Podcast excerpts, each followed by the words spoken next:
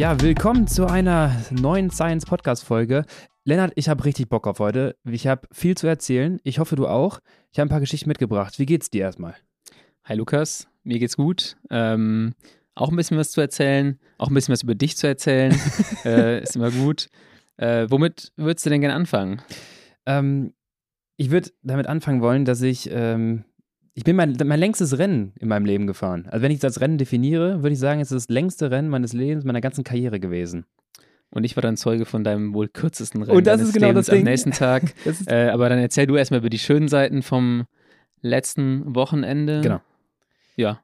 Ja, Wo warst du? Genau, wenn äh, Stand heute äh, war letzte Wochenende Flandern-Rundfahrt. Ähm, sollte wohl jeder mitbekommen haben. Ich kann noch mal ganz kurz äh, zusammenreißen. Pogacar wird im 1 gegen 1 Duell Vierter.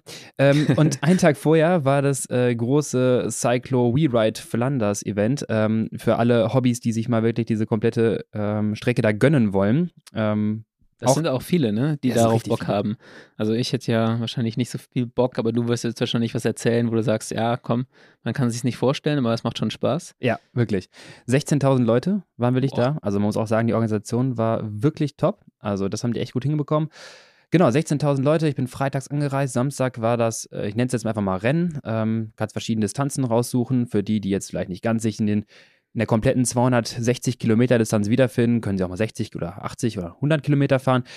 Ich habe mich natürlich äh, für die komplette, komplette Distanz entschieden. 260 Kilometer von Antwerpen nach Oudenaarde über, ja, alle Anstiege. Nicht schlecht. Ode Quaremont, Paterberg, Kreuzberg, whatever. Hab sie gesehen.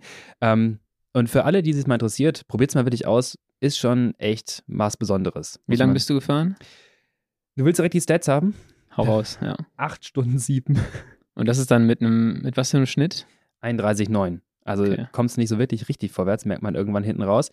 Äh, bin auch gewohnt, dass Radrennen dann, äh, dass man da doch ein bisschen schneller von A nach B kommt. Ja. Ähm, wir beginnen mal in Antwerpen und zwar fährst du da 80 Kilometer quasi Transfer nach Oudenaarde, ohne dass wirklich viel passiert. Ist Und das ein gemeinsamer Start? Es ist ein gemeinsamer Start, richtig. Ähm, stand ein bisschen weiter hinten und dann, dann war ich auch so.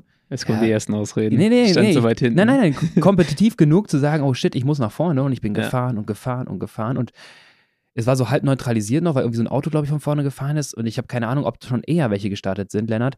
Ich bin gefahren wie ein Idiot, sage ich mal. Ich bin die ersten, ich kann vorbei reinschauen hier gleich, die ersten Minuten nur geballert, weil ich dachte, ich muss nach vorne, ich muss nach vorne.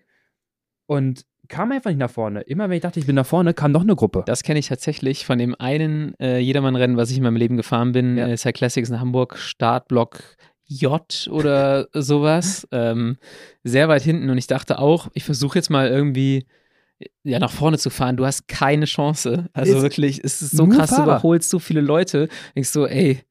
Und da sind, glaube ich, auch irgendwie in, in Hamburg me meistens so 15.000 Leute am Start. Das ist echt krass. Also du, du hast Irre. keine Chance. Ja, habe ich dann auch gedacht irgendwann. Ich hatte so eine Gruppe, dann waren zum Glück ein paar Leute, die Bock hatten, auch das ne, zu kreiseln, ein bisschen Gas zu geben. waren so 10, 12 Leute. Und ich dachte, okay, jetzt sind wir vorne. Und dann kam wieder einer von vorne abgefallen. Ne? Und irgendwann habe ich es halt auch einfach aufgegeben. Dann Ja. sagst du, komm, wir fahren jetzt effizient hier schnell durch. Ich bin dann irgendwie 350 NP die ersten sieben Minuten gefahren. Ähm, 330 im Schnitt, irgendwie so ein 45, 46er Schnitt, um nach vorne zu kommen. Kann man sich jetzt vorstellen, dass das bei 260 Kilometer potenzielle sieben bis acht Stunden Zeit nicht so schlau war? Geile Idee. oder? Aber ich dachte mir, wenn ich jetzt investiere, komme ich gleich in eine effiziente Gruppe und komme die nächsten Kilometer sehr schnell vorwärts. Das war so ein bisschen mein Hintergrund. Naja, bin halt, wie gesagt, vorne. Äh, Die Leute um mich herum dachten, sie wären Radrennen, also wir könnten Radrennen fahren, aber so ganz mit dem Kreis und sowas hat das nicht funktioniert. Ist auch erstmal egal, effizient war das nicht. Auf jeden Fall 80 Kilometer, relativ zügig gefahren und dann irgendwann bei Kilometer 100 war ich bei der ersten Verpflegungsstation. Jetzt kann ich auch nochmal einen technischen Tipp geben Ja. hatte die 32er Reifen extra vorher aufgezogen, ähm, 32er Conti 5000 und habe dann gut aufgepumpt, ähm, hatte am Start morgens keine Pumpe mehr, habe dann so, ja, äh, ich schätze mal, sag mal, hohe 3, 4 Bar gehabt, ähm, war, so rollte gut, dachte mir so, hab so reingedrückt, jo, passt schon. Wir haben ja schon diverse Male über äh, Lower the Pressure diskutiert, also den Reifendruck mal ein bisschen zu reduzieren. Und vor der ersten Verpflegungsstation hatten wir so 30 Meter Kopfsteinpflaster, würde ich sagen. Auch schon schön fieses. Und ich kann dir sagen, ich habe das Gefühl, mir fliegt der Rahmen auseinander. ich bin von Stein zu Stein gehüpft und das ging gar nicht. Und dann war ich, dachte ich, komm in der Verpflegungsstation, jetzt hast du die Zeit, ich verpflege mich eben kurz, jetzt lässt du mal den Druck ein bisschen ab vom Reifen. Was machst du dann? Hältst irgendwie den Finger so ein paar Sekunden drauf.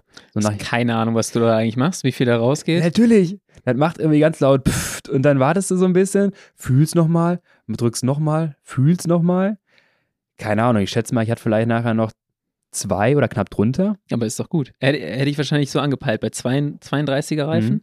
Ja, wäre ich wahrscheinlich fast mein Kalkulator hatte gesagt, ich soll 3,5 sogar pumpen. Da war ich auch selber ein bisschen kritisch. Ja, ich glaube, man kann von diesen Kalkulatoren auch immer noch mal ein bisschen was mhm. abziehen, weil, also ich würde sagen, 28er fahre ich im Rennen mit 3,6 vorne und 3,8 hinten bei 65 Kilo. Äh, ich denke, also bei den Rennen, die ich fahre, ist natürlich auch äh, sehr wichtig, wie viel Grip man hat. Das heißt, Kurven, genau. in den Kurven, wenn du vier Kurven pro Runde hast, dann, äh, dann verzichte ich mal ein bisschen auf den Rollwiderstand, den besseren und, und nehme mir mehr Grip. Aber vor allem auch auf Pflaster würde ich das halt ähnlich machen. Das heißt, irgendwie 2, 2,2 so bei 32 Reifen äh, hätte ich wahrscheinlich schon so angepeilt. Und ich denke mal, das ist auch ein Riesenunterschied, oder? Also ja, genau. Und dann bin ich losgefahren und das Gefühl war so, oh shit, ich habe gleich einen Platten. Also ja. das, das ist schon, du fährst schon recht schwammig, muss man sagen. Ähm, und da war ich auch ein bisschen unsicher, weil ich konnte den Reifen schon gut eindrücken. Also wenn ich provoziert hätte, hätte ich wahrscheinlich bestimmt auf die Felge drücken können. Mhm. Also es war schon wirklich, äh, ja, wirklich wenig gefühlt. Ähm, und dann kommen wir bei Kilometer 112 oder so, äh, also zehn Kilometer später, auf die erste Kopfsteinpflasterpassage und Lennart, ich bin geflogen. Ich bin geflogen. Ja. Das, das, das war der Hammer. Also du hast wirklich gesehen, dass die anderen von, auch dort wieder, Stein zu Stein springen. Das Kopfsteinpflaster war ein bisschen länger, das war jetzt nicht das ganz grobe, aber schon ordentlich. Ähm, so ein typischer belgischer Kopfsteinpflaster-Feldweg irgendwie zwischen zwei Orten und äh, war ein flaches Kopfsteinpflasterstück und dann sind wir echt relativ schnell da rein, also mit bestimmt 40 km/h, weil es aus der Senke kam. Ja. Und ich habe wirklich bestimmt eine Lücke von, lasse 10 Sekunden sein auf die nächste Gruppe mit wirklich. Mit reinrollen Mit reinrollen. Ja. Finger in der Nase habe ich die aufgeholt, bin an denen vorbei. Die sind alle auf dem Sattel, wollten hinter, hinter mir herfahren, hinter mir hersteigen und haben dann irgendwie gemerkt, dass sie gar nicht da groß hinterherkommen. Und ich habe gedacht, es fühlt sich gar nicht groß anders an als Asphalt. Mhm. Das war fantastisch. Ja, ich kenne das äh, ein bisschen, ähm, ich bin jetzt noch keine Hellingen mit Kopfsteinpflaster gefahren in den letzten Jahren, glaube ich.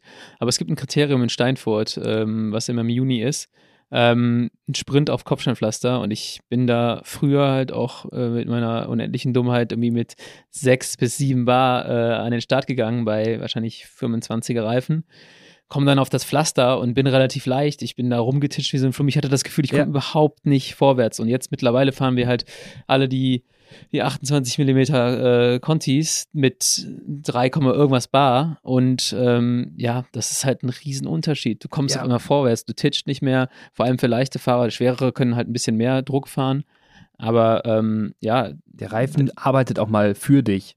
Ne? Genau, also das ist, das ist was, wo man sich auf jeden Fall mit beschäftigen sollte, weil es macht einen Riesenunterschied.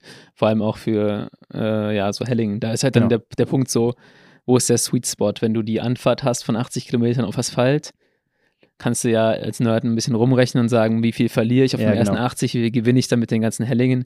Ähm, aber ja, ich glaube, man, man sollte tatsächlich den, viele Leute sollten den Reifendruck deutlich niedriger wählen, als sie es jetzt tun. Es ist auch deutlich komfortabler. Ähm, du ja. hast natürlich dann, wenn du es übertreibst, potenzielle Durchschlaggefahr auf dem Stein. Und ich habe auch zeitweise gemerkt, dass ich äh, hin und wieder mal auf die Felge geschlagen bin, wenn man fieser Stein irgendwie in eine falsche Richtung ja. guckte. Ähm, da musst du halt wirklich die Linie gut wählen. Dann, wenn du dann auf der Krone, äh, wie, wie, ja. wie, wir Flamen sagen, äh, fahren kannst, ähm, dann ist es halt ein bisschen entspannter. Aber wenn du seitlich runterkommst und dann gucken die Steine rechts, links, dann wird das ein bisschen schwierig. Aber wie du schon sagst, ähm, es ist, wo ist der Sweet Spot? Und dann ist natürlich auch, ne, wenn du 100 Kilometer Anfahrt bis zum ersten Pflaster hast und die Chance hast, dann nochmal irgendwie so ein bisschen Reifendruck abzulassen oder als Profi einfach mal nochmal zu wechseln und sagen, okay, ja. jetzt wird das ernst hier. Davor passiert wahrscheinlich noch nicht viel. Kannst Radwechsel machen. Radwechsel oder ne, nochmal einmal auf das, auf das äh, Cobble-Setup, sag ich mal, ja. ähm, dass du das mal wechselst. Äh, dann kannst du das dann auch gut integrieren.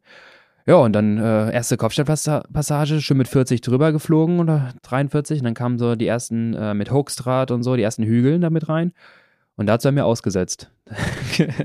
da, ja. habe ich, hab ich mich ganz kurz, ähm, Lennart, da habe ich mich ganz kurz mit Wort von Art verwechselt. Ja? Ja, da habe ich. Für wie viele Sekunden? Äh, doch einige Minuten sogar. Ich uh. hatte echt richtig, ich habe drei Tage Carboloading betrieben. Und dann bin ich angefangen, habe ich angefangen mit die, die Pflasterpassagen mit 400 Watt Volley zu nehmen, weil es so Bock gemacht hat. Und das war der Punkt, leider, oder auch, ich meine, auch gut, Du kommst irgendwann auf die Runde, wo die Kilometer 100 und 80 und 60er Runden Ja. auch auf die Runde kommen. Das heißt, du hast die ersten 80 Kilometer relativ freie Fahrt gehabt und irgendwann kommst du auf diese Runde mit den ganzen anderen 16.000 Leuten. Lennart, das sieht aus wie auf Swift. Es gibt nur einen Nachteil. Du kannst nicht durch die Leute einfach durchfahren. Ja, das stimmt. Das heißt, du fährst links an vorbei und bist natürlich in so einem Modus drin, ich will an den vorbei und ich habe jetzt richtig Bock gerade. Sagst du hier Vorsicht, Vorsicht und dann fährst du dran vorbei und trittst du wieder 450 und wieder 480 und dann habe ich mir auf 50 Kilometer, glaube ich, die Lichter ausgeschossen. Ja, das, was Wout halt dann ewig kann, ähm, kann äh, Löhr äh, nicht ganz so lang. Genau, nach der Mauer von Gerardsbergen habe ich dann immer gemerkt, so, oh, ich bin ja doch nicht Wout van Art. Und das ist so, äh, ja, da ziehst du die Speicher extrem leer. Hast du dann wahrscheinlich den ganzen Tag noch ein bisschen gemerkt und Weil dann äh, fängt das, da fängt ja. das nämlich an, genau, mit, ähm, da ver versorgst du dich auch weniger. Ähm, fängst du an, nicht mehr, die, ich hatte mir schön mal 90 Gramm pro Stunde überlegt, wie ich das halt mache, hatte mir schön dann Power Carb in die Flaschen gemacht und dies und das. Und dann fängst du halt an, ein bisschen weniger zuzuführen. Dann habe ich meine Gels noch dabei gehabt und dann hast du nochmal zwei, drei Gels pro Stunde nachher genommen, aber dann irgendwann doch nicht mehr und dann, ja, fing das halt immer an, weniger zu werden. Dann trinkst du ein bisschen Wasser, weil du irgendwie keinen Bock auf den süßen Geschmack hast. Und je grauer du wirst, desto schlechter versorgst du dich. Ja, ja. Ja, Das ist halt so ein Rattenschwanz, der zieht sich bis zum Ende. Und das merkst du aber auch noch danach, am nächsten Tag und alles. Aber erzähl erstmal, Ja. wie ist es zu Ende gegangen, genau, bevor wir auf den äh, ruhmreichen nächsten Tag zu sprechen kommen.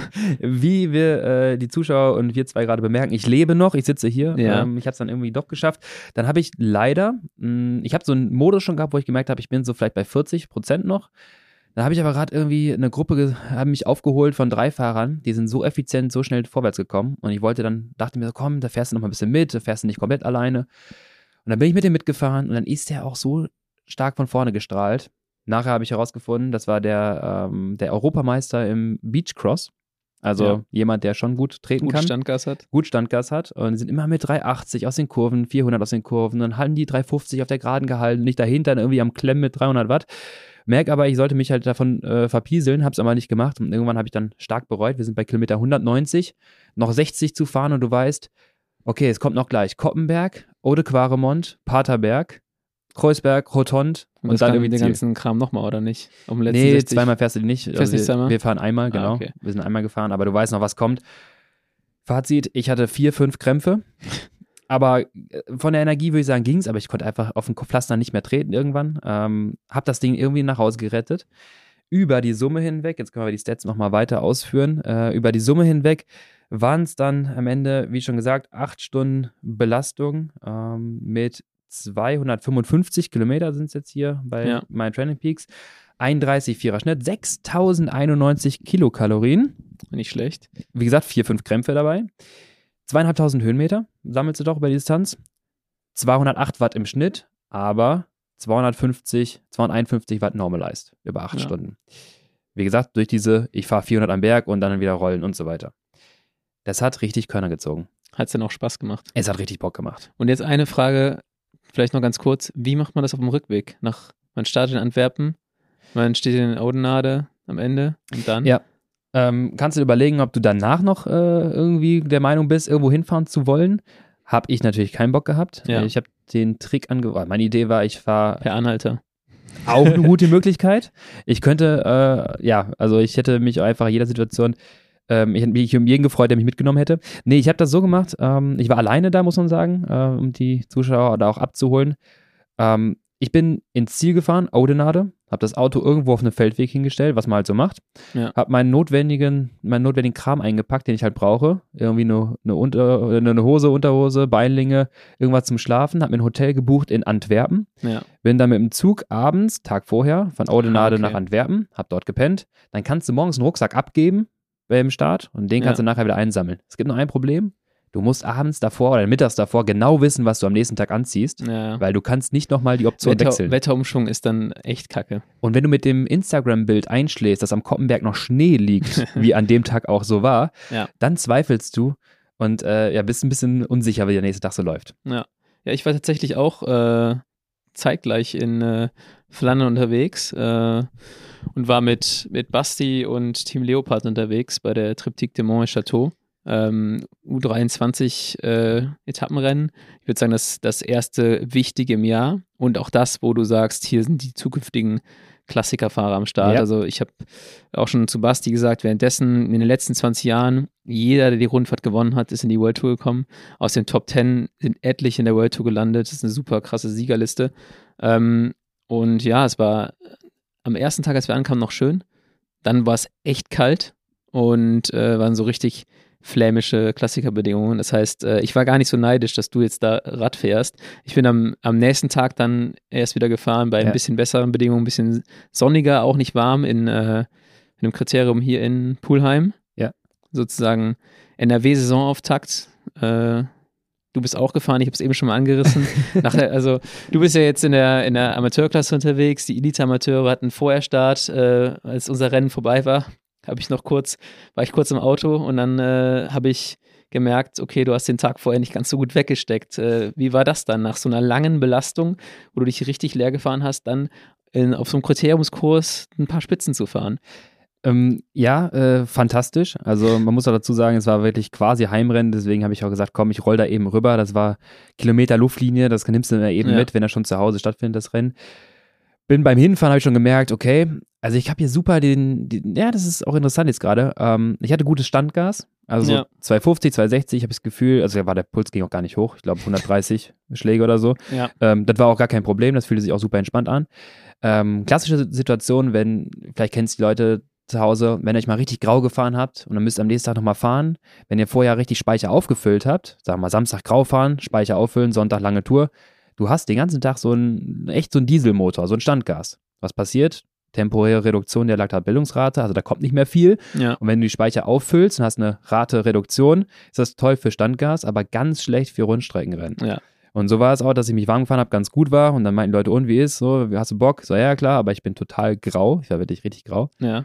3 zu 1, es geht los. Und das war so ein äh, Kurs auf einem Parkplatz. Ähm, kannst du gleich nochmal mehr zu erzählen. Und da war so eine, du kennst es ja, so diese leichte Rampe, dieser Anstieg. Ja. Und auch bei uns mittlerweile sind Fahrer in der Amateurklasse, ähm, das widerspricht sich so ein bisschen, die eigentlich doch deutlich schneller fahren, als man bei Amateur Ein ga ganz eigenes Thema, die ja, Klasseneinteilung die Klasseneinteilung. aktuell beim BDR und wie das gelöst ist, Ja. äh, kann man sicherlich eine ganze eigene Folge zu machen. Ja, aber- also mit einer ja. 380er Schwelle, weiß nicht, ob man ein Amateurfahrer ist, ob man das so klassieren möchte. Auf jeden Fall ging das echt richtig knallgas los bei uns. Und ich habe einfach gemerkt, 800 Watt diese Gerade da hoch, no chance. Also wirklich, gar, ich habe gar nicht mobilisieren können. Ja. Ich habe hier die Stats auch aufgerufen, also ich kann es mal einmal zusammenfassen. Und das wäre jetzt auch meine, wiederum meine Zahl der Woche. ja. Die Distanz der Kilometer, die ich im Rennen gefahren bin, meine Zahl der Woche, 2,5. ich bin 2,5 Kilometer gefahren, Auf einer ein, auf einer ein Kilometer Runde. auf einer ein Kilometer, ja, zweieinhalb, zweieinhalb, Runden. zweieinhalb Ja, Runden. ja. dreieinhalb Minuten, da war ich raus. Ja, das kenne ich äh, aus äh, meinem allerersten Jahr Lizenzsport. Da war das bei mir auch so. Da haben mich meine Eltern äh, anderthalb Stunden irgendwo hingefahren, damit ich dann da zweieinhalb Kilometer fahre. Ähm, Im schlimmsten Fall musste ich mich dann auch noch irgendwo übergeben und dann ging es wieder nach Hause. Also Ja. da nochmal Dank an meine Eltern, dass sie den Kram mitgemacht haben. Hast du noch was vom echt, Sonntag? Das war echt, äh, ja. Das war so das erste Rennjahr für mich eigentlich. Also, Oder passiert halt dann immer noch, wenn man am Tag vorher irgendwie äh, Lufthansa-Rundfahrt Genau, um das abzurunden, damit ich mit meiner Geschichte jetzt auch zu Ende bin. Fazit ist, hat richtig Bock gemacht. Am nächsten Tag Radrennen sollte man aber nicht machen, es sei denn, es ist wieder was Langes, dann könnte es vielleicht klappen. Ich finde es so geil, dass die Leute auch immer sagen, ja, manchmal hast du ja dann auch ganz gute Beine, wenn sowas passiert. Ne? Also ein paar Leute auch gesagt, ja, manchmal kriegt man, wenn die Beine. Kommt drauf an, wofür. ja, genau, dann Also- gehen die Beine nochmal auf. Wenn du aber nicht mehr als 350 Watt treten kannst in dem Moment, hast du einfach beim Rundstreckenrennen nichts verloren. Ja, ich glaube, so eine Sache, ich weiß nicht, ob du es, Mhm. ich kenne dein Warmfahrprogramm nicht, wie, das ich gerne mache, ist, ich gehe dann beim Warmfahren nochmal richtig tief, weil ich das Gefühl habe, das öffnet nochmal. Ja. So, und, also ich mache das generell immer beim Warmfahren, weil ähm, ich äh, ja so eine Problematik mit dem linken Bein habe, dass ich sage, okay, ähm, ich muss das einmal richtig vorbelasten, um es dann ähm, danach geht es mich deutlich besser. Ja. Wenn ich das nicht mache, fahre ich die ersten zehn Runden Rennen und belaste es dann sozusagen vor. Und wenn dann nicht langsamer gefahren wird, dann endet es ganz schnell für mich. Äh, ich mache das dann beim, beim Warmfahren immer gerne. Und äh, ich finde, auch wenn ich richtig schlechte Beine habe von so einem Tag, wie du gerade beschrieben Ja. hast, dann hilft mir das auch manchmal, dass es irgendwie so danach besser geht. Obwohl du, du fährst halt einmal eine Minute oder sowas richtig, produzierst richtig Laktat Genau. und auf einmal geht es besser. Das ist das, was, ich weiß nicht, ob wir es schon angesprochen hatten in den letzten Folgen oder ob wir es auf jeden Fall demnächst noch groß thematisieren werden. Laktattransporter, das ist auch gar nicht so unverständlich unvernünftig, weil ähm, du kannst ja auch von den Rundstrecken rennen. Ersten drei Runden ist es genau. Ist Vollgas. Genau, ist Vollgas. Oder das die ist genau ersten das. zehn Minuten ist immer so der, der Punkt, wenn ich finde immer, wenn ich nach zehn Minuten nicht abgehängt bin, werde ich auch nicht abgehängt. Ja, ja genau. ähm, Selbst auf einem schwereren Kurs.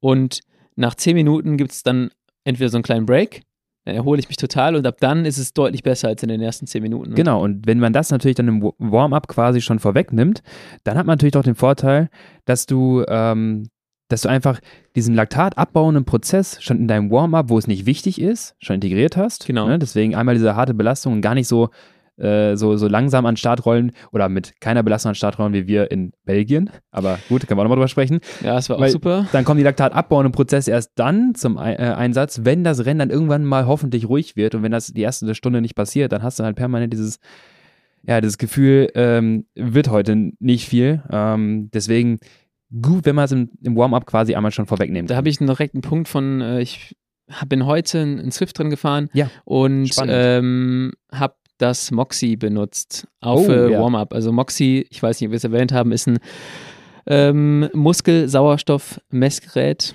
Jetzt ganz, zeig mal, was ganz du einfach jetzt ausgedrückt. es gibt dir äh, SMO2 in Prozent äh, Muskelsauerstoff. Ähm, und ich fand es sehr interessant. Zum einen, man, man steigt aufs Rad. Das ist jetzt hier ein absoluter Exkurs, aber man steigt aufs Rad. und äh, bei mir war es dann so, ich dümpel mich dann beim Warmfahren erstmal so um, um, die 30, äh, um die 40 Prozent ein. Beim, beim, dann geht's los. Dann kurze Zeit später bin ich schon irgendwie so bei 50. Äh, und dann, dann stagniert das erstmal und ich spiele dann auch ein bisschen mit der Intensität rum und versuche den Punkt zu finden, wo ich so meinen mein Peak habe. Kannst du ganz kurz uns, mir, mich, mich und auch die Zuhörer abholen? Was ist denn so, was du mal Maximum hattest? Also, dass man eine Referenz dazu bekommt, wenn du sagst 50 Prozent? Genau, das ist das, da, da komme ich jetzt im Okay. Prinzip da, dazu. Dann habe ich gedacht, oder dann, dann bin ich meinen Warm-up sozusagen gefahren, bin halt mal eine Minute deutlich überschwellig gefahren. Dann nehme ich wieder raus und auf einmal merke ich so, okay, das Ding geht richtig hoch. So, und das fand ich total interessant. Höher als höher, vorher. höher als vorher, Okay. genau. Ähm, ich würde sagen, so Peak bei mir sind so 70. Mhm. Und die habe ich dann erreicht, tatsächlich, nachdem ich äh, einmal eine Minute sehr anaerob gefahren bin, rausgenommen habe. Auf einmal waren die Zahlen viel höher. Also das Passt. passt vielleicht auch zu dem, Ja. was ich eben meinte beim, beim Warmfahren, dass man das auch anhand von so einem SMO2-Wert sehen kann. Oder vielleicht auch ist dann, und das ist jetzt eine Frage an dich, ist da ein ähnlicher Mechanismus hinter, wie wenn man schlechte Beine hat und einmal so einen Opener fährt. Ja, genau. Ist wahrscheinlich, geht in die ähnliche Richtung, komme ich dann nochmal zu. Aber äh, war das diese 70 Prozent auch bei lockerer Intensität oder hast du das Bein hängen lassen und bist du. nee, bei gefahren? lockerer Intensität. Also Okay. gleiche Intensität wie vorher sozusagen. Okay, ja. Wo ich vorher bei 50 war, war ich danach bei 65 bis 70. Ja, interessant? Was halt, ich dachte mir erstmal so, okay, 50 ist erstmal nicht viel. Ja, Äh, da gibt es ja einige Leute, glaube ich, die auch eher so mit 80 rumfahren können. genau.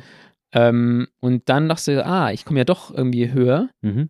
ähm, wenn ich halt einmal irgendwie wirklich eine. Minute, ich weiß, was bin ich gefahren, würde ich dann schätzen so 380, 400 für eine Minute und dann easy bei 130 Watt und äh, auf einmal 20 Prozent mehr.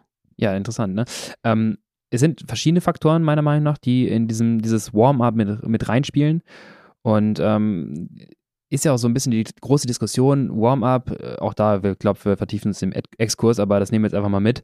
Bringt uns Warm-up wirklich was? Muss ich mich aufwärmen von einer gewissen Belastung? Ähm, unabhängig von jetzt Verletzungsprophylaxe, also sagen wir mal jetzt mal schnell kräftige Sportarten, ne, Krafttraining oder Laufen und so, absolut sinnvoll, aber im Radsport, mal ganz ehrlich, der große Impact, den haben wir dann jetzt nicht.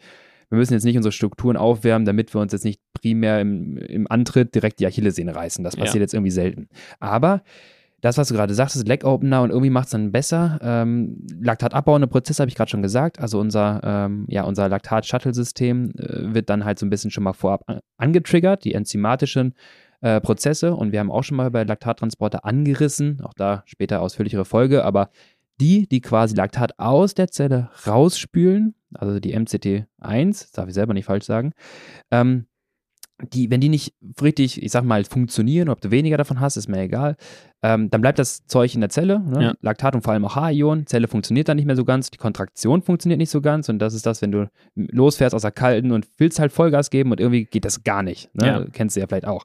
Laktat reichert sich an oder H-Ionen reichern sich an und dann geht einfach, funktioniert die Muskelzelle nicht und am Ende kriegst du keine Leistung aufs Pedal.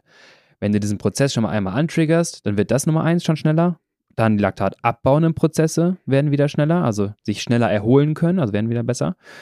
Und dann gehe ich nochmal davon aus, das ist aber jetzt auch ein bisschen sehr deep, ähm, es gibt so eine es gibt Studien, Untersuchungen, dass zum Beispiel, wenn du vorher in die Beinpresse gehst oder Kniebeugen machst, fährst du ein besseres Zeitfahren. Also fünf Wiederholungen Kniebeugen, fährst du mehr Leistung Absoluter Zeitfahren. geiler Alltagstipp. Wer also ein Zeitfahren das nächste Mal fahren will, nimmt sich eine Beinpresse die, mit. zieht die und- Beinpresse aus dem McFit. Klassiker, genau. ja. ja. man kennt's. ähm, aber, oder macht ein paar Sprünge. Sieht ein bisschen komisch aus, aber gibt da Untersuchungen und das ist dann ähm, der Hintergrund dazu, auch da müssen wir mal einen Deep Talk machen, aber sagen wir mal, die Brückenverbindung unserer einzelnen, naja, die Myosinköpfe, also dass der Muskel kontrahieren kann, ist quasi, werden, die Verbindungen werden besser oder affin, affiner für diese Kontraktion, wenn du vorher einmal diese Belastung hattest. Also wirklich auch dieses, diese hohe Spannung. Wie jetzt zum Beispiel auch so ein Antritt, so ein 6-Sekunden-Antritt, auch gar nicht dann so verkehrt ist. Man kennt es vielleicht aus alten Warm-Up-Protokollen für ein Zeitfahren, irgendwie ein bisschen Ramp-Up und dann machst du nochmal kurz Antritte. Ja. Das ist gar nicht so verkehrt. Das Ja. ist vielleicht damals aus ein bisschen aus dem Gefühl heraus entstanden, aber es gibt wirklich Untersuchungen, die zeigen, dass da ein sinnvoller äh, Aspekt hintersteckt, wie zum Beispiel diese ne, Verbindungen. Ja, das Interessante ist halt im Prinzip, das war ja einfach wahrscheinlich Trial and Error. Es hat funktioniert. Und Genau. jetzt kann man es wissenschaftlich so ein bisschen äh, erklären, was da passiert. Genau, da, da holt quasi die Wissenschaft, der, die, die, die, die Evidenz holt die Anekdote ein. Ja, genau. Das ist ganz interessant. Ähm, Ich habe noch eine, Ja. noch eine Zwischenfrage. Einmal, ähm, also aus persönlicher Erfahrung, und das ist sicherlich auch typabhängig, aber ich tue mich mit Kälte schwer. Äh, Mhm. Kälte in der Muskulatur, also bei kalten Rennen sehe ich eher schlecht aus. Ähm, Fahre dann auch äh, mit Beinlingen, muss ich zu meiner Schande gestehen. Bin ich auch letzten Sonntag gefahren. bin ich auch gefahren. Habe ich sehr viele negative Kommentare zu bekommen, aber ich dachte mir so, okay, ich habe zwei Möglichkeiten. Entweder ich sehe jetzt äh, ein bisschen aus wie ein Touri oder ich werde halt einfach abgehängt. Äh, dann habe ich mich dann für den äh, Touri, fürs Touri-Outfit entschieden. Äh, spielt das mit der Kälte auch da rein? Weil ich, meine These ist ja, ich meine, wenn es kälter ist, verkürzt sich die Muskulatur auch eher, zieht sich eher zusammen. Passt das da in die gleiche Thematik rein oder ist das mal was ganz anderes? Nee, das passt sogar sehr gut da rein. Hast du schon mal sogar ausprobiert, draußen mit der Moxie zu fahren, zur Zeit Beinlinge und ohne Beinlinge? Nee. Mach den Test einmal. Bin gespannt, was Also ich soll jetzt bei 8 Grad dann ohne Beinlinge Richtig. draußen fahren mit so einem Moxie drauf. Ja. Ja, okay. für, äh, mach die gleiche Intensität, probier's mal aus. Ich finde es halt draußen immer sehr spannend ähm, und auf jeden Fall spielt es da rein. Äh, ich bin eine Zeit lang ja auch mal mit Moxie gefahren und dann bin ich einmal bei diesen Temperaturen gefahren, ich glaube, es war im Herbst, ähm, bei 16 Grad und das ist so diese Grenze, oder 16, 17 Grad, wo du anfängst halt das Bein, die Beinlinge auszuziehen, ne, geil, Sonne und Ja. ne, sich hat 16, 17 Grad, Im, sieht besser Im aus. Frühjahr zieht man sie bei 16 Grad Ja, aus, genau. im Herbst fährt man ab 20 schon wieder mit Beinlingen. Ja, oder im Sommer, ne, wenn so eine, so eine, so eine Genau Woche so. tief nee, ist. 19 Grad, da fahre ich doch auf gar keinen Fall kurz. richtig ja. kalt. Und das misst du auch. Also ich kann dir wirklich sagen, du kannst, ich habe es ausgezogen, angezogen, ausgezogen, ähm, also wiederholt gemessen und du misst wirklich eine Reduktion der Sauerstoffsättigung, wenn du quasi kalte Beine hast, durch dann halt die Reduktion oder durch das Wegnehmen der Beinlinge. Und da hast du schon recht. Es ist nicht, dass der Muskel verkürzt, ähm, vielleicht auch ein Teil, aber vor allem Durchblutungsreduktion. Also Ja. ne, Wärme dehnt sich die Muskel ein bisschen besser aus, die Gefäße erweitern sich, Vasodilatation nennt man das. Und dann wird einfach der Muskel oder der Part, wo du misst, du hast wahrscheinlich wieder Oberschenkelmitte draufgepackt, genau, äh, Rectus femoris, der wird dann einfach besser durchblutet. Also da kommt quasi dann einfach mehr, ähm, ja, nie, man kann, man würde jetzt nicht sagen mehr Blut direkt, aber du kannst dir vorstellen, dein Muskel hat ja nicht nur einen großen Schlauch, der dran vorbeiläuft und dann läuft das ganze Blut dahin, Ja. sondern so kleine Mini-Verästelungen. Und wenn du, wenn der Muskel sich zusammenzieht durch Kälte, wirst du diese Mini-Verästelungen auch zudrücken. Das Ja. heißt, gewisse Bereiche, weil der Moxie misst ja immer so eine Summe aus allem. Genau wie deine, wie deine Sauerstoffnahme oder Laktatbildungsrate immer eine Summe aus allem ist. Aber du müsst euch vorstellen, das ist immer ein Zusammenspiel aus verschiedenen Bereichen der Muskulatur, die du jetzt gerade entweder benutzt oder vor allem dann misst. Ja. Ne, da kann quasi Mitte Erectus femoris, da siehst du dann auf einmal, okay, ich habe in dem Bereich in Summe mehr Durchblutung. Kann ja sein, dass der, keine Ahnung, der Gluteus, der Hintern, der war ein bisschen kälter, den misst du dann jetzt in dem Moment nicht, Ja. weil der Beinling ging, ging gar nicht so hoch. Die, die eine Schicht, äh, die Hose reicht da nicht aus, aber der Rectus femoris in dem Moment, der ist dann mehr mit Sauerstoff angesättigt und dann ist es auch gar nicht verkehrt, mit Beinlingen beim Rennen zu fahren. Und Faktor 2 ist es schneller als Haut. ja. Oder halt äh, Born Startup Öl. Oder Born Startup. Wie wir Öl. auch in Belgien wieder gesehen haben. Da hat ja äh, in der Startaufstellung einer vorher, glaube ich, zwei Flaschen pro Bein benutzt.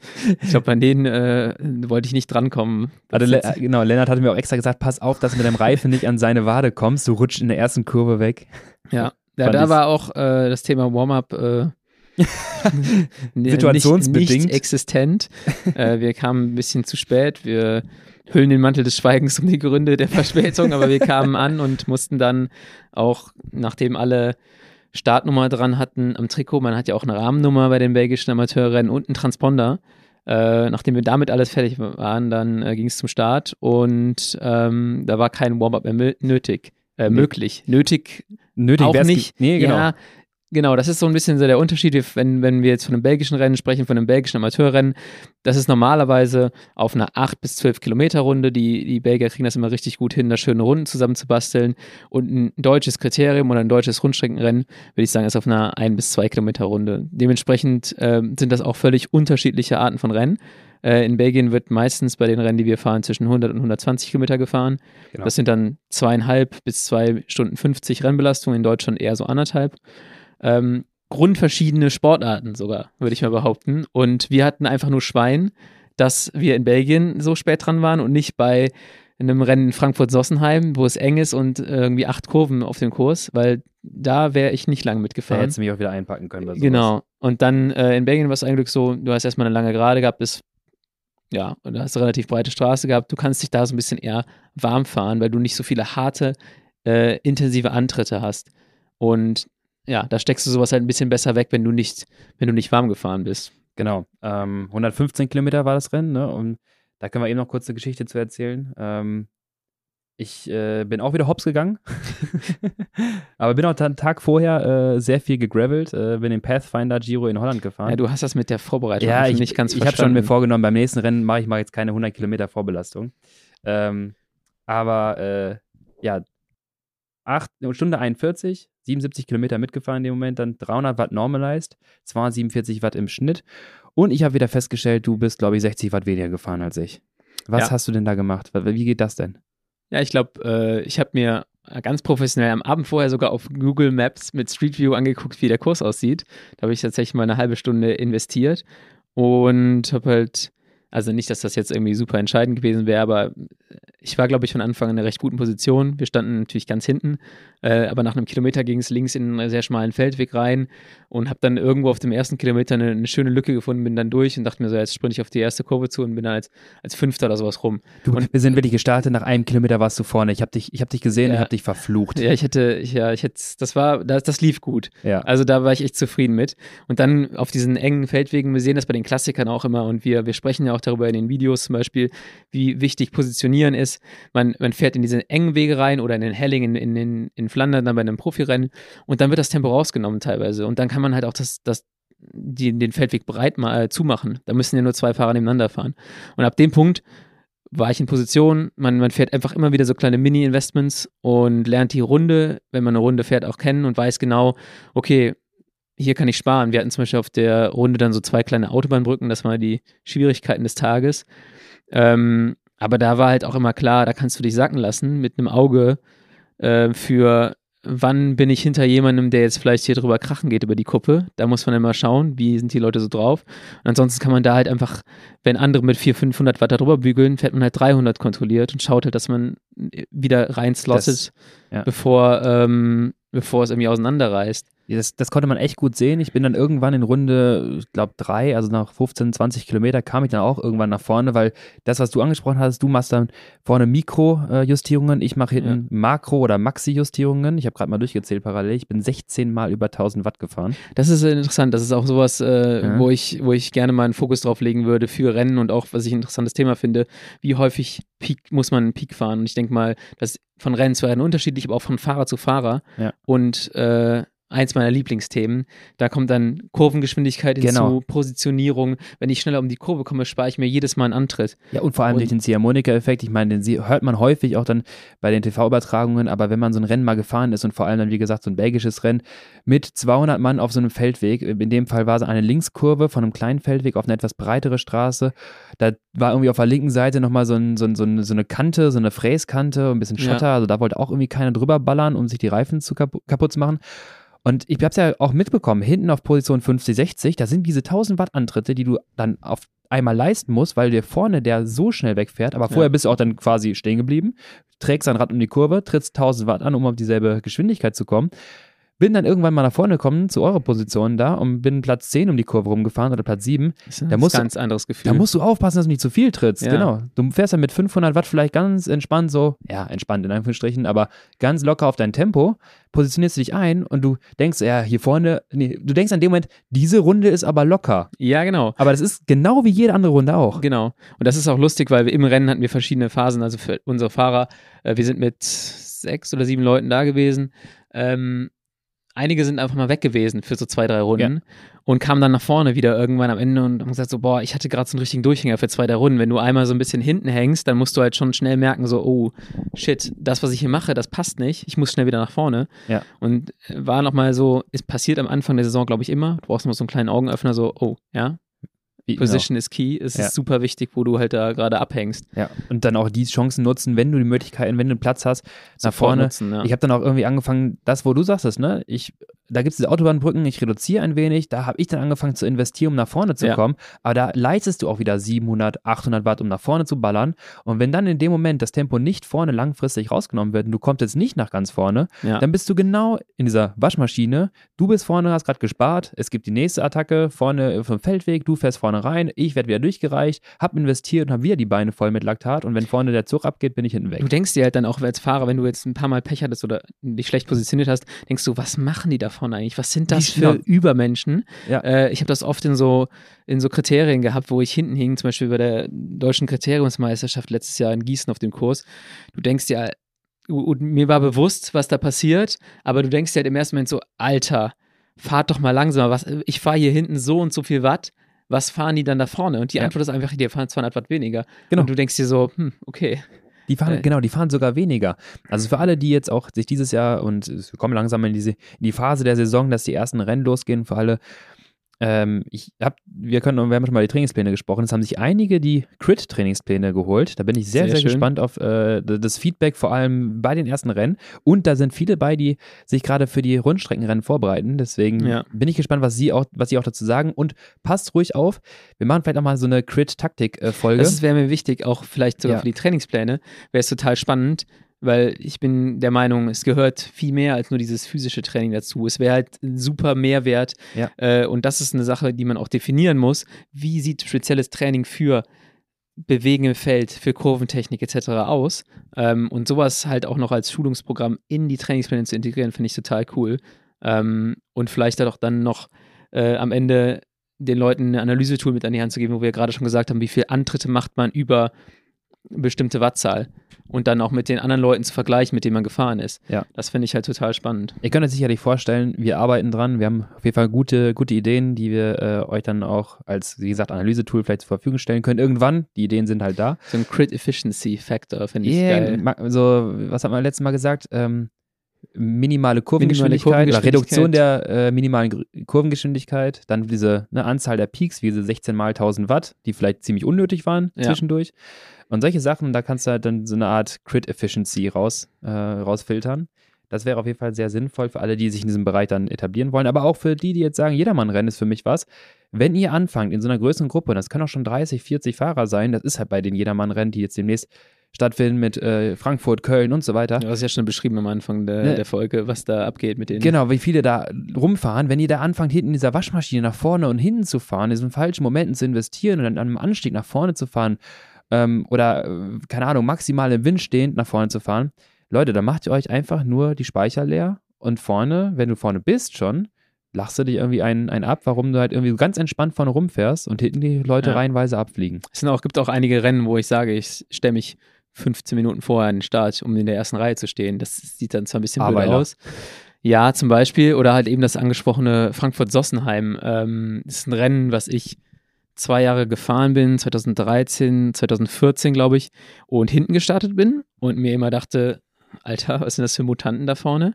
Und dann habe ich irgendwie mir das mal genauer angeguckt und dachte mir so, ja gut, aber äh, ich klemme da auch hinten an letzter Stelle. Ich habe vielleicht Leute, die nicht so schnell um die Kurve kommen wie, wie ich, die verlieren die Lücke, bügeln die aber jedes Mal auf der Geraden wieder zu, tun mir mega weh, weil die auch deutlich stärker sind als ich. Und bin dann einmal 2016, glaube ich, habe ich mich in die erste Reihe gestellt, 15 Minuten vor dem Start. Alle anderen sind noch warm gefahren und ich dachte, ja, nee, ähm, das ist jetzt so ein Trade-off zwischen warmfahren und zwischen äh, früh am Start stehen. Es war sowieso relativ warm an dem Tag auch und ich dachte mir, ja gut, ich habe meinen Teil gemacht. dann ging es los. Stand der Lennart da wie seinem Beinling? Nee, nee, ohne Beinling. es war, war sehr warm. Es war, ist meistens okay. im, im Juni. Aber dann ging es halt los und es war ein Kriterium. So in der ersten Wertung war ich halt sofort vorne. Hab dann gepunktet. Und irgendwann ähm, ging auch eine Gruppe und ich war einfach in diesem Flow. Ich musste immer nur kurz springen immer wieder und wieder und müsste nie große Investments machen, war dann in der Gruppe und habe dann das Rennen gewonnen, wo ich am Jahr vorher geklemmt habe wie Sau und dachte mir so, ey. Wahnsinn. Äh, und ich, ich bin nicht mehr, ich bin weniger Watt gefahren. So, und äh, Das ist interessant, ne? Du bist weniger Watt gefahren und hast das Rennen dann gewonnen. Ja. Davor hast du nur geklemmt.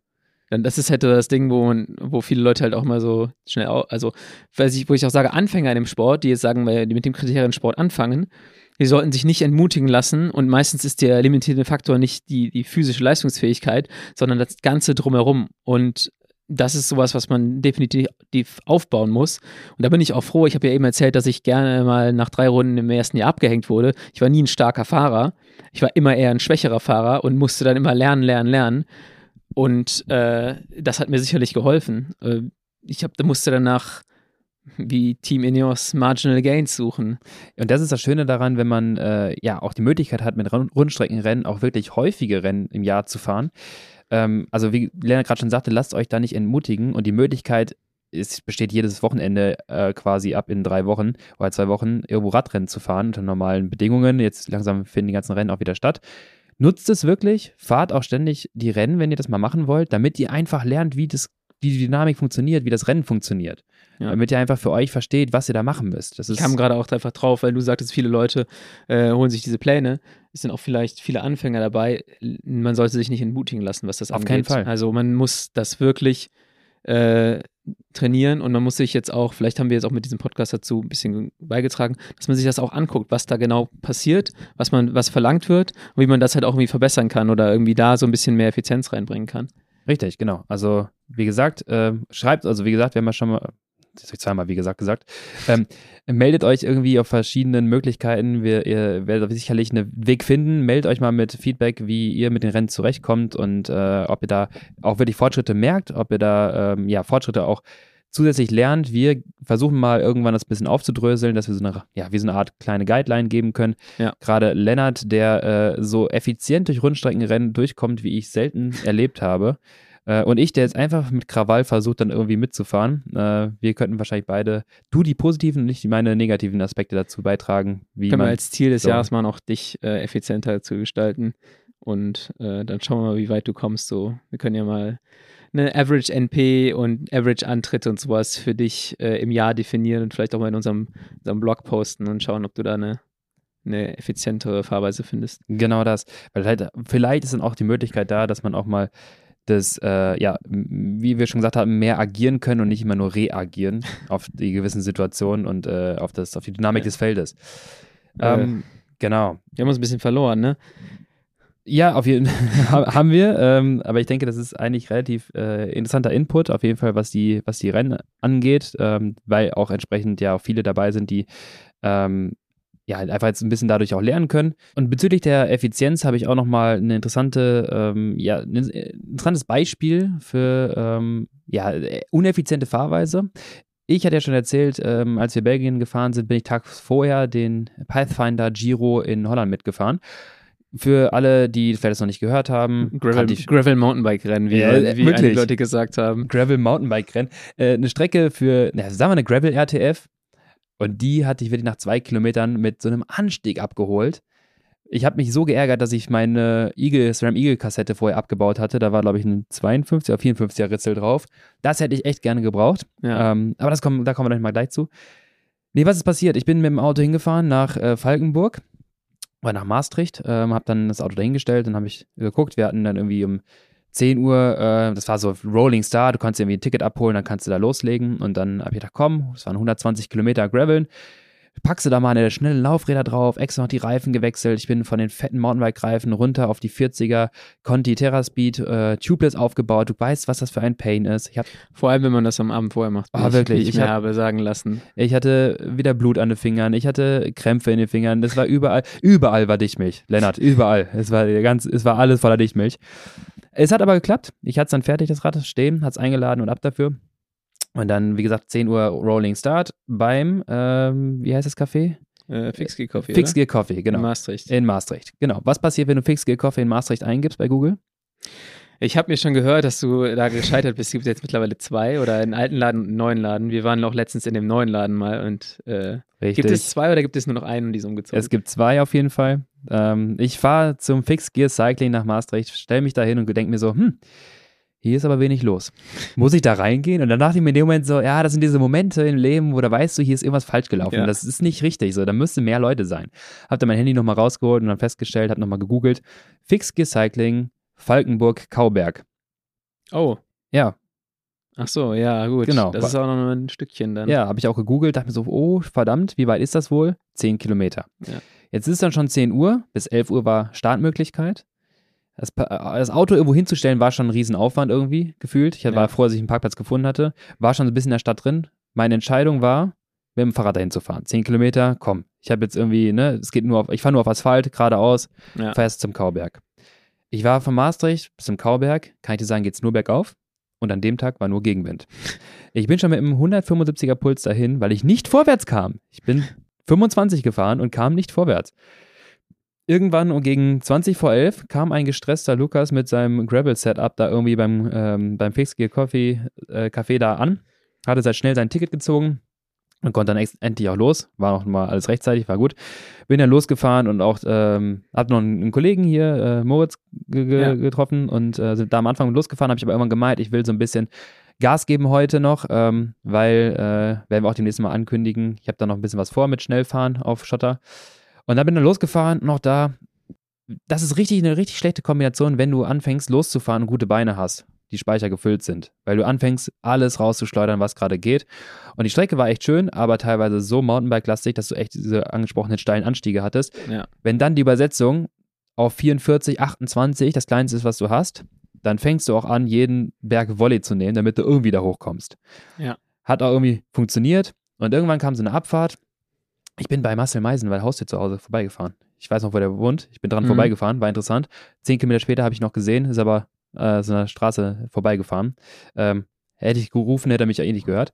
Fand ich ganz witzig. Hattest du noch Stimme bei Anschlagfahren, zwei, zweieinhalb Stunden, zwei Stunden? Ich habe da angefangen, mich runterzupacen in dem Moment. Also ich hätte sogar eine Stimme also gehabt. Also du hast tatsächlich angefangen, auch mal ein bisschen das Gerät äh, an deinem äh, Cockpit zu, zu nutzen und zu gucken, was steht da für eine Wattzahl. Richtig, ähm, ja. nachdem die Beine irgendwann nicht mehr da waren. ähm, es war so, dass ich äh, dann in so eine Abfahrt reingefahren bin, so einem Holländer hinterher. Ich dachte, ey, der fährt relativ schnell. Ich wollte mal ein bisschen mit dem mit. Ich nenne es mal Racen. Eigentlich wollte ich nur üben, bei schnell Gravel hinterm Windschatten mal herzufahren. Wir fahren diese Abfahrt, kommt so ein fetter Stein, ich knall da voll drauf, schlag den Reifen tubeless einmal auf die Felge und irgendwann merkst du so, dass die Luft Stück für Stück dem Reifen entweicht. Und ähm, ich hatte meine Gaskartusche mit und dann habe ich äh, gedacht, ja gut, dann pumpe ich noch ein bisschen drauf. Dann ne, sah ja nicht so aus, als wäre der platt. Habe ein bisschen was drauf gepumpt. Hat aber Luft wieder verloren. Und immer wieder habe ich die Luft relativ schnell verloren. Dachte mir so, hä, das gibt's doch nicht, weil eigentlich ist doch kein Loch hier drin. Ja. Was war passiert? Es war so wenig Druck drauf, dass immer in den Schlaglöchern jedes Mal sich quasi durchgedrückt hat und wieder Reifen raus, äh, wieder Luft rauskam. Und du haust, ich hatte so eine verstellbare Gaskartusche, dass ich ein bisschen zuführen kann und so weiter. Und dann ja. fängst du an, da ein bisschen Haus zu halten, dass du nicht alles rausschleuderst natürlich. Hab dann irgendwann gesagt, komm, jetzt setze ich mal richtig an, jetzt mache ich mal ein bisschen mehr da rein. Super Idee, hat funktioniert. Klasse. Am vierten Mal anhalten, hat funktioniert. Bin ich weitergefahren mit drei, vier Holländern. Und dann haben wir echt richtig Gas gegeben. Da war so einer dabei, der hat auch, man hat richtig gemerkt, nach vier Stunden, der hatte noch ein paar Körner im, im Speicher, aber hat die immer relativ schnell verloren nach den Anstiegen. Der ist reingefahren, so Anstieg, 400, 450 war diesen Anstieg hochgeknallt mhm. und nach 30, 40 Sekunden war wieder Ende bei dem. Der hat immer gedacht, so jetzt sind die Beine wieder gut, ja. ich fahre rein, ist wieder komplett hochgegangen. Das ist mal ganz schön. Wie lange waren die Anstiege da so? Ja, so vier Minuten, fünf Minuten maximal. Oh, also waren schon mal etwas länger, ja. Ähm, kann das ist der bergigste Teil von, von Holland, von, äh, wo Amstel auch lang führt. Man, genau, man wundert sich, äh, was da an Bergen, was da an Anstiegen sind, vor allem wenn du dann Gravel fährst, Offroad. Ja. Ähm, hat auf jeden Fall recht Spaß gemacht und es waren äh, ja noch irgendwie fünf Kilometer zu fahren. Dann sind wir oben über so eine so eine Hoch, äh, ich nenne es jetzt mal Hochebene, ne, weil es sind so, so Hügel, so Felder. Ähm, wie in Colorado, so eine Hochebene genau, auf 2000 Meter. Du bist schon so, merkst, wie dünn die Luft dann wird in Holland. Kennt man ja das Höhentraining, ja. Hypoxietraining in Holland. Nochmal rechts weg, dann runter in so eine Abfahrt. Und dann sind die da runtergeknallt und dachte mir so, geil, jetzt hier Vollgas runter, es ging nur geradeaus. Und bis mal eine 55 auf Schotter gefahren, das macht schon, also so schnell bin ich auf Schotter noch nie unterwegs gewesen. Ja, yeah, genau. Das ist auch irgendwann ein bisschen angsteinflößend. Auf jeden Fall siehst du ja auch nicht so viel, weil es ist ja, kann alles passieren. Ja. Und dann wieder ein Stein komplett Wolle genommen. Bam! Und dann auf einmal habe ich sehr schnell gemerkt, dass ich hier vorne auf der Felge fahre. Ja. Bababababababab. Und dann stand ich halt da und dachte mir so, gut, das war so feste, da schaffst du es wahrscheinlich auch nicht mit der Gaskartusche, das wieder aufzupumpen. Ja. Hab dann durchge äh, reingeguckt, da war jetzt auch wenig großen Loch oder so. Und ich hatte mal einen Schlauch mit. Ich bin ja, ja hab ja vorgesorgt, ne? Hab den Schlauch dann aus der Satteltasche rausgenommen, guck mir den Schlauch an und stelle fest, ich habe ja gestern die Laufräder geändert. Extra, weil ich dachte, es wäre sinniger. Kurzes Ventil. Kurzes Ventil, große Felge. Richtig. Ich setze den Schlauch an und gucke nicht mal ansatzweise raus. Dann war noch so ein, ein anderer Trupp, der dabei war, der meinte, ja, ich habe eine Ventilverlängerung. Ja, hat auch nicht gereicht. Und dann stehst du da und dann überlegst du, und das gibt so zwei, drei Sekunden, dann denkst du halt nach, okay, ich hatte, ich hatte eine halbleere Gaskartusche und einen Schlauch, der nicht passt. Und einen platten Reifen. Wie viel vor Ziel? Zum Glück nur zwei Kilometer vor Okay. Ziel. Aber du wirst relativ schnell feststellen, in zehn Sekunden, dass da keine Option besteht. Es gibt ja keine Möglichkeit in dem Ja. Moment. So, Das stehst ist halt da. gut. Du denkst eigentlich so, ich habe alle Tools, aber Ja. es fehlt so ein kleines Prozent der. Genau. Es ist ungefähr so, wie wenn du, äh, als wir anfingen dann mit, mit Scheibenbremsen zu fahren, vor vier, fünf Jahren, und du einfach denkst, ich habe alles, und dann hast du kein Multitool, weil du einfach nicht gewohnt bist, dass du keinen Schnellspanner hast. Ja, Und genau. du fühlst dich total sicher. Ja. Das, funktioniert vielleicht auch sogar über Wochen und Monate. Ja. Und du dann merkst, so, oh, ich hatte richtig viel Schwein. Ja, und dann irgendwann stellst du fest, ich brauche einen Sechser Imbus beim Fahren. Ja. Genau das. Und da in dem Moment war es so, ja, ich hatte Reifenheber, ich hatte Multitool, ich hätte alles lösen können, aber ich hatte ja keine Möglichkeit, irgendwie nochmal Luft in diesen Reifen zu bekommen. Ja. Außer meine halbe Gaskartusche. Okay, letzte finale Chance. Diesen Reifen, der ist noch irgendwie auf der Felge. Ich habe keinen Platten. Vielleicht schaffe ich es ja mit dem Rest der Gaskartusche anzusetzen und dann springt er noch einmal auf die Felge. Dass ich mit so ein bisschen Restdruck dann nach Hause fahren kann. Setz die Kartusche an, dreh voll auf Kommt nichts mehr. und macht pff, knallt an der Seite raus und das war's. Also hast du dann- geschoben. Und dann hast du in dem Moment stellst du fest, resigniert, ja, das war jetzt auch die letzte, letzte Chance. Und dann schiebst du dann zwei Kilometer das Bike nach Falkenburg zurück. Bis zu Kaffee, äh, Fixgear Coffee und dort kann, konnte ich dann halt einen neuen Schlauch kaufen. Hab den da reingefriemelt, die hat noch eine Standpumpe, alles gut, hat dann aufgepumpt. Hatte nochmal einen Kaffee getrunken, fahr nach Hause, musste meinen Kauberg, legendären Kauberg, zurück. Und direkt, in, der- sobald ich auf Geschwindigkeit komme, stelle ich fest, dass der Schlauch nicht richtig drin ist, sondern wie so schräg drin ist. Das Vorderrad wabbelt, jede Umdrehung knallt mir immer so nach oben runter. Es fühlt sich an, als würdest du auf Kopfsteinpflaster fahren, aber Lennart, weißt du was? Du fährst aber dann durch. Es war mir komplett Ja, ja, scheißegal. klar. Also das, das, solange das Ding dann hält, da wäre ich auch weitergefahren. Und ich hatte aber Das- nichts anderes mehr dabei. Ich dachte mir, komm, halt einfach bis zu meinem Auto. Zehn Die Kilometer. Story erklärt jetzt auch einfach den Zustand deines Rades und deinen Zustand, als du am nächsten Tag dann zum Treffpunkt gekommen bist, auf dem Weg nach Belgien, weil das Rad hatte weder Pedale, es war komplett voll mit irgendwelchen äh, Siff. Siff. Ja, das war so ein Rad, was man einfach nicht gerne anfasst. So normalerweise, oder die letzten Jahre sah mein Rad immer so aus, bis ich irgendwann jetzt so langsam Herr der Lage geworden bin, würde ich sagen, weil es mir dann auch irgendwann unangenehm war. Aber genauso sah das Rad aus. Jeder kennt diese Räder auch. Aber es war auch alles ein bisschen spontan, ein bisschen schnell äh, am, am nächsten Tag. Und ja, in dem Moment, ich bin eigentlich auch nicht der Typ, der so ein Rad dann irgendwie dann zum Team mitbringt, aber war mir auch ein bisschen unangenehm. es ist so, es ist ein komisches Gefühl, aber Aber wenn man Ja. neu im Team ist, dann kann man sich ja mal schön, kann man sich's mal einen erlauben. schönen Namen machen. Ne? genau. Ja. Ihr merkt, wir haben jetzt schon auch echt Ja. relativ viele verschiedene Events äh, mitgenommen. Ja. Ähm, und wir freuen uns auch sehr, dass man jetzt wieder regelmäßig Events fahren kann, verschiedene Rennen. Ähm, sind ein bisschen abgedriftet heute, hatten tatsächlich sogar äh, noch ein ganz anderes Thema vorbereitet. Ja, ähm, und haben jetzt hier nichts davon benutzt, aber die Folge gibt es dann einfach ein anderes Mal. Dann Auf jeden nehmen wir Fall. die auch nochmal auf. dann würde ich auch vorschlagen, machen wir jetzt nochmal eine gesonderten Folge, damit wir das jetzt nicht hinten runterfallen lassen. Ähm, es hat mich gefreut. Es war äh, schön, äh, mal so ein bisschen die Der ganzen. erste, Pl der erste Plausch ohne, erste, ja. ohne festen Plan. Ja, genau. Und die letzten zwei Wochen so ein bisschen zu recappen, was alles passiert ist. Ähm, ich habe einen Kommentar gelesen, äh, jemand schrieb, das äh, Colonia Kids Jersey stand mir gut. Ähm, ein Supporter, der findet, dass ich das gut Ja. ist, dass ich im Team bin. Ja, jetzt brauchst du noch das richtige Rad. Jetzt wollen wir das richtige Rad, genau. Kommt auch Ähm, bald. Hab auf jeden Fall richtig Bock und es war cool, der erst, die ersten Rennen einstand und so langsam geht's los. Next Stop für uns. Äh, Bilsterberg bei mir. Bilsterberg, ja, Ja, bei uns auch. auch, ja. Fahren wir das gemeinsam? Ja.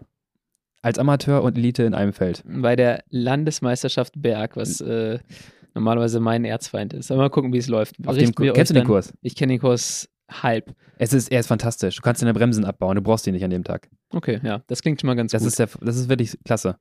wie das gelaufen ist, Das äh, hört beim nächsten Mal, glaube beim ich. nächsten Mal, genau. Genau. Cool, das Dann- hat mich gefreut. Mich auch. Dann äh, wünschen wir euch noch einen schönen Tag oder äh, einen schönen Abend, je nachdem, wann du es anhörst. Und wir hören uns beim nächsten Mal. Bis dann. Ciao, ciao. Ciao.